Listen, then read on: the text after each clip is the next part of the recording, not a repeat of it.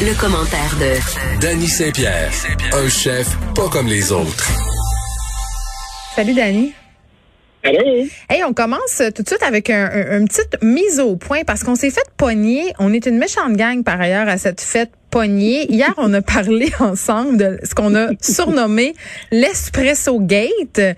Mais là, euh, petit rappel, là, euh, je t'ai envoyé un article du journal euh, Métro avant hier soir en disant ça serait bien qu'on parle de ça parce qu'on le sait, nous deux, on rage souvent avec la police de la langue française qui se promène dans les restaurants et qui exige des restaurateurs de traduire certains termes au menu. Et hier, on discutait ensemble d'un agent qui aurait demandé à un restaurateur de traduire espresso sur son menu. C'était espresso et granita, hein, c'est ça? Tout à fait. Bon, et là, euh, finalement, il y a des journalistes qui se sont mis sur le cas, puis ça aurait l'air que c'est pas vrai. Il n'y a pas d'espresso gate. OK, mais qu'est-ce qui s'est passé? Pourquoi ça s'est ramassé dans un journal sérieux comme le métro? ben là, tu leur poseras la question. Moi, je, je, je m'embarque pas là-dedans. Mais tu sais. Mais que s'est-il passé? mais est-ce que, est-ce que ce restaurant. Ben là, écoute, moi, je me suis posé la question justement, qu'est-ce qui s'est passé? Parce que l'article a été retiré depuis ce temps-là, là, mais est-ce que ce restaurateur-là en a beurré une couche pour attirer l'attention des médias? Parce que à l'office, ce qu'on dit, c'est espresso, ça fait partie de leur terminologie. Euh, granita aussi. Donc, il n'y avait rien pour écrire à sa mère et encore moins euh, pour se déchirer la chemise dans, dans les médias, là. Ben, moi, j'ai l'impression que notre discussion qu'on a eue hier, là, ben, on payait au suivant. Donc, je pense la même chose, malgré le fait qu'on se soit enflammé un petit peu. Euh, c'est pas le temps d'écœurer des restaurateurs. Là, on a trouvé un vilain qui a peut-être triché un brin, mais ça s'est déjà vu, ça va se voir encore, donc ce n'est que partie remise. Oui, parce que le Pastagate, lui, a bel et bien existé, là, hein? On s'en rappelle. Oui, puis tu sais, euh, on estime du monde à cause du mot dumpling, on leur force à écrire ravioli de pâte à la chinoise. Petite, petite poche fourrée petite poche fourrée, toi. Mets la main dans ta petite poche, puis fais quelque chose avec ça. Ah, bon, fait que euh, Espresso Gate, ça c'est beau, ça c'est réglé. Il n'y a pas euh, d'Espresso Gate. Continuez à boire euh, votre espresso en vous sentant d'ardent défenseur de la langue française. Ce sera la conclusion de cette de cette épopée à l'italienne. OK. L'aide financière euh, du gouvernement provincial, les restaurateurs qui trouvent que c'est long, qu'il y a des papiers à remplir, qu'il faut fournir bien des papiers. En même temps, j'ai envie de dire que c'est un peu normal. Là. On fait de l'aide financière, on fait des prêts, puis des prêts qui, entre guillemets, euh, pourraient être oubliés, entre guillemets, effacés euh, par le gouvernement ensuite. Fait que Danny, allô, c'est toi? Donc, oui, qu'est-ce qu'on fait avec ça? C'est que, qu'en penses-tu? Ben moi, je pense qu'on pèle par en avant. On a des euh, on a des gens qui sont fâchés, qui attendent, qui ont rempli des conditions. Les conditions changent avec les MRC. Euh, c'est un prêt, ce n'est pas un prêt. C'est des fausses solutions. Moi, j'ai l'impression qu'on pèle par en avant. Puis il y a des organisations qui sont capables de le supporter, qui vont être capables justement d'engranger un prêt comme ça, puis de prendre le risque de ne pas devoir le rembourser, qui ont des entreprises assez solides pour tenir. Après ça, il y en a un paquet d'autres qui se rendront pas. Donc, qu'est-ce qu'on fait? On fait des prêts pour rembourser les taxes foncières, pour rembourser euh, les créances qui sont en qui sont encourues. Moi, je ne pense pas que le monde va être le même à la, à la suite de tout ça. Puis il n'y aura pas assez de place et de clients pour tous ces restaurants-là.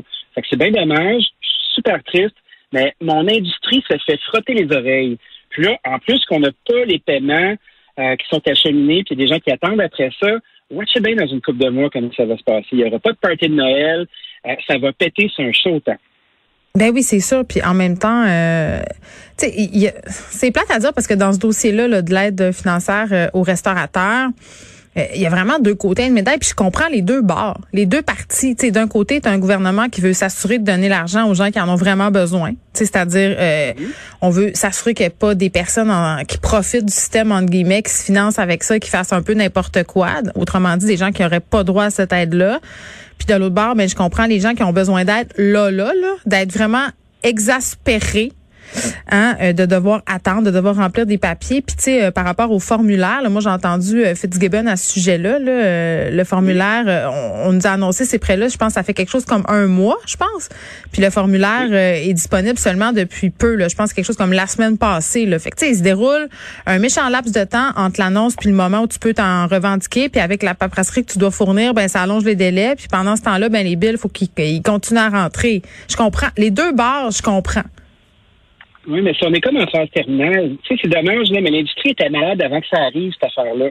Avant que avant que la pandémie arrive, avant qu'il y ait quoi que ce soit, la business de la restauration, comme on la connaît, était déjà malade. On avait de la difficulté à recruter, les liquidités n'étaient pas au rendez-vous, les marges s'amincissent. Euh, on attendait après l'été pour se refaire les coffres. Après ça, qu'est-ce qui s'est passé? Boum, au mois de mars, une pandémie, tout s'écroule. Tu sais, si on était en temps de guerre, là, ce serait la même affaire. S'il y avait un crash boursier et une crise économique, puis de clients au rendez-vous, ce serait la même chose. Là, on est devant de l'intangible, devant une maladie. C'est la première fois que ça nous arrive. Euh, les gouvernements en place euh, décident de donner un coup de main. Ça arrive au compte-goutte, mais au moins, il y a un petit peu d'aide, tu sais. Il y a un paquet de ces business-là qui ne se serait probablement pas rendu ce qui n'était pas été du premier 40 000 qui a été versé auprès aux entreprises d'urgence. OK, là, je vais dire quelque chose. salariale de 70 On ne sait pas là-dedans non plus parce qu'il y a pas de monde qui sont capables de faire des sous avec la subvention salariale de 70 qui, qui est en place, là. OK, là, je pose une question euh, peut-être un peu tendancieuse et de mauvaise foi, là, mais je la pose quand même euh, parce que je pense qu'elle Justine, puis j'en parlais avec François Lambert, là, tu, sais, tu me parles des restaurants puis l'industrie de la restauration qui était peut-être un peu en crise avant la pandémie, là, donc des établissements qui étaient pas rentables pour plein de raisons. Euh, puis un peu à la manière du commerce au détail, est-ce que la pandémie est pas en train de faire un ménage parmi les commerces mal gérés, mal financés ou qui tout simplement répondent pas à une demande? Tu sais, à un moment donné, il y a un élagage naturel qui se fait et là, ce prêt-là, ben c'est bien plate, c'est le respirateur artificiel, mais anyway, ces endroits-là vont fermer parce que ça marche pas.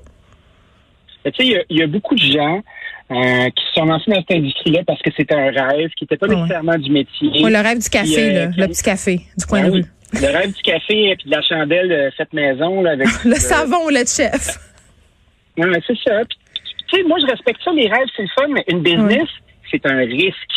Puis, ce que je trouve intéressant, j'espère qu'on va pouvoir saisir cette opportunité-là parce qu'elle est réelle, est-ce qu'on peut élaguer le marché, puis arrêter de donner des permis à n'importe qui encore, puis d'arrêter cette roue sans fin de restaurateurs ou de commerçants qui sont disposables comme un vieux citron?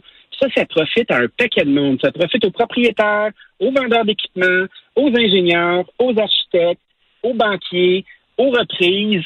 Puis après ça, ben, les entrepreneurs qu'on est, on n'a aucune valeur à transiger. Notre permis ne nous appartient pas. Puis je me sens comme un vieux disque brisé.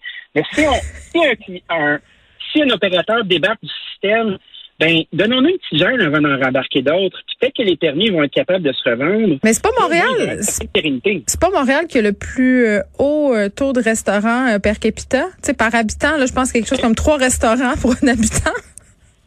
Ben oui. On aurait peut-être commencé à se questionner là-dessus, tu sais. Je sais pas.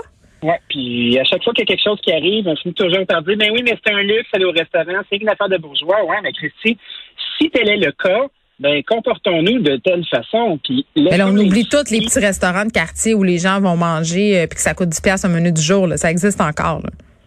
Oui, mais est-ce qu'ils font de l'argent? Est-ce qu'ils sont peut-être troquer le marché, justement? Ils servent beaucoup de choses congelées. vraiment bas parce que tout, tout est payé depuis longtemps, puis ils se disent, bon, ben j'ai une job, puis je vais faire 28 000 par année, euh, puis je vais manger à ma faim, puis tout ça. Puis tu sais, je veux pas être méprisant, là, c'est pas ça le cas. Mais hmm. tant qu'on ne se comportera pas comme une euh, comme une business réelle, puis un endroit où on peut faire des profits, mais la restauration va toujours être boiteuse puis chialer comme on fait aujourd'hui. Donc, donnons-nous les conditions de pratiquer avec des prix qui sont réels, puis ça, ça, se passe par élaguer le marché. C'est ce qui arrive. Bon, euh, on va se parler roche de sucre. Hein? C'est l'Halloween euh, qui arrive très, très bientôt. Je pense que c'est samedi. Et là, euh, Roger Sugar se prépare pour un monde moins sucré, Danny. Un monde moins sucré. Il y a une... Un monde plate, donc. Euh, je pense que ça va être assez sucré, mais ça va être du sucre de synthèse. Tu sais. Oh, c'est ce que le crystal meth est à la cocaïne, probablement. Ah, moi, j'aime ça, le sucre de synthèse, je te dirais ça. Ah ouais, t'es-tu une fan de saccharine, toi? Ah, je suis une fan de stevia, surtout. Ah, de stevia. Moi, j'ai, euh, je crois que ce qu'on nous proposait dans l'article que j'ai lu ce matin, c'est qu'on est capable de modifier euh, la nature, le produit de sucre, de couper en deux sa charge glycémique euh, sans nécessairement altérer ses propriétés. Parce que le sucre, oui, c'est un goût, mais c'est une, composante chimique qui va aider à caraméliser des aliments. Euh, il y a beaucoup d'éléments comme du caramel, mettons, on boit, on parle de mm-hmm. liqueur brune, tu sais, comme euh, une bonne boisson gazeuse brune. Ben, ça, c'est un caramel qui va faire ça. Euh, le pain, il n'est pas blanc, il n'est pas palette parce qu'il y a du caramel, il y a du malt qui est à l'intérieur. Donc, est-ce que les propriétés vont être les mêmes? Euh, je ne sais pas comment ça va se comporter, puis personne ne veut nous dire le secret, donc c'est à suivre. Oui, mais moi, ce que je trouve intéressant là-dedans, c'est que contrairement à souvent, là, euh, c'est pas une solution qui est présentée pour faire diminuer les coûts pour vendre moins cher, pour garder le même prix euh, d'un produit. C'est vraiment pour répondre à une, tendance, à un besoin des consommateurs. On veut manger moins de sucre, euh, on veut qu'il y ait moins de sucre caché. Puis la fameuse question de l'indice glycémique, là, je pense que c'est pas un secret pour personne que des aliments à indice glycémique élevé, c'est pas nécessairement la meilleure affaire euh, pour notre santé et pour le poids, même si j'aime pas ça dire ça, mais c'est quand même la tendance populaire en ce moment. Donc c'est, ben oui, fait que c'est ça qui dont il est question ici donc, en ce sens-là, je trouve que c'est une bonne nouvelle parce que, comme tu le dis, on perdra pas, en tout cas, je vais le croire quand je vais y avoir goûté là, mais on ne perdrait pas euh, le bon goût entre guillemets euh, du sucre. Donc pour moi, euh, je vais, je vais t'avouer que je vais être, je vais faire partie de la clientèle parce que moi je suis la fille qui achète les bonbons pas de sucre puis plein d'affaires avec des sucres de substitution. pour vrai parce que le sucre ça m'endort, c'est vraiment poche. Ouais, mais, c'est comme ça. Le sucre, ben ça buzz. Puis je veux pas. Mais c'est vrai que c'est une drogue. Il y a plein d'études qui disent que c'est plus dur d'arrêter de manger du sucre que de faire de la drogue. Puis je les crois plus t'en manges, plus t'en veux.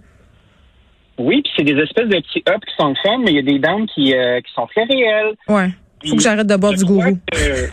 le gourou a beaucoup moins de sucre quand tu prends la petite cacane blanche. C'est ça. Mais moi, je prends la, la cacane blanche. On se reparle demain, d'année. On va faire des tests de sucre. Bye.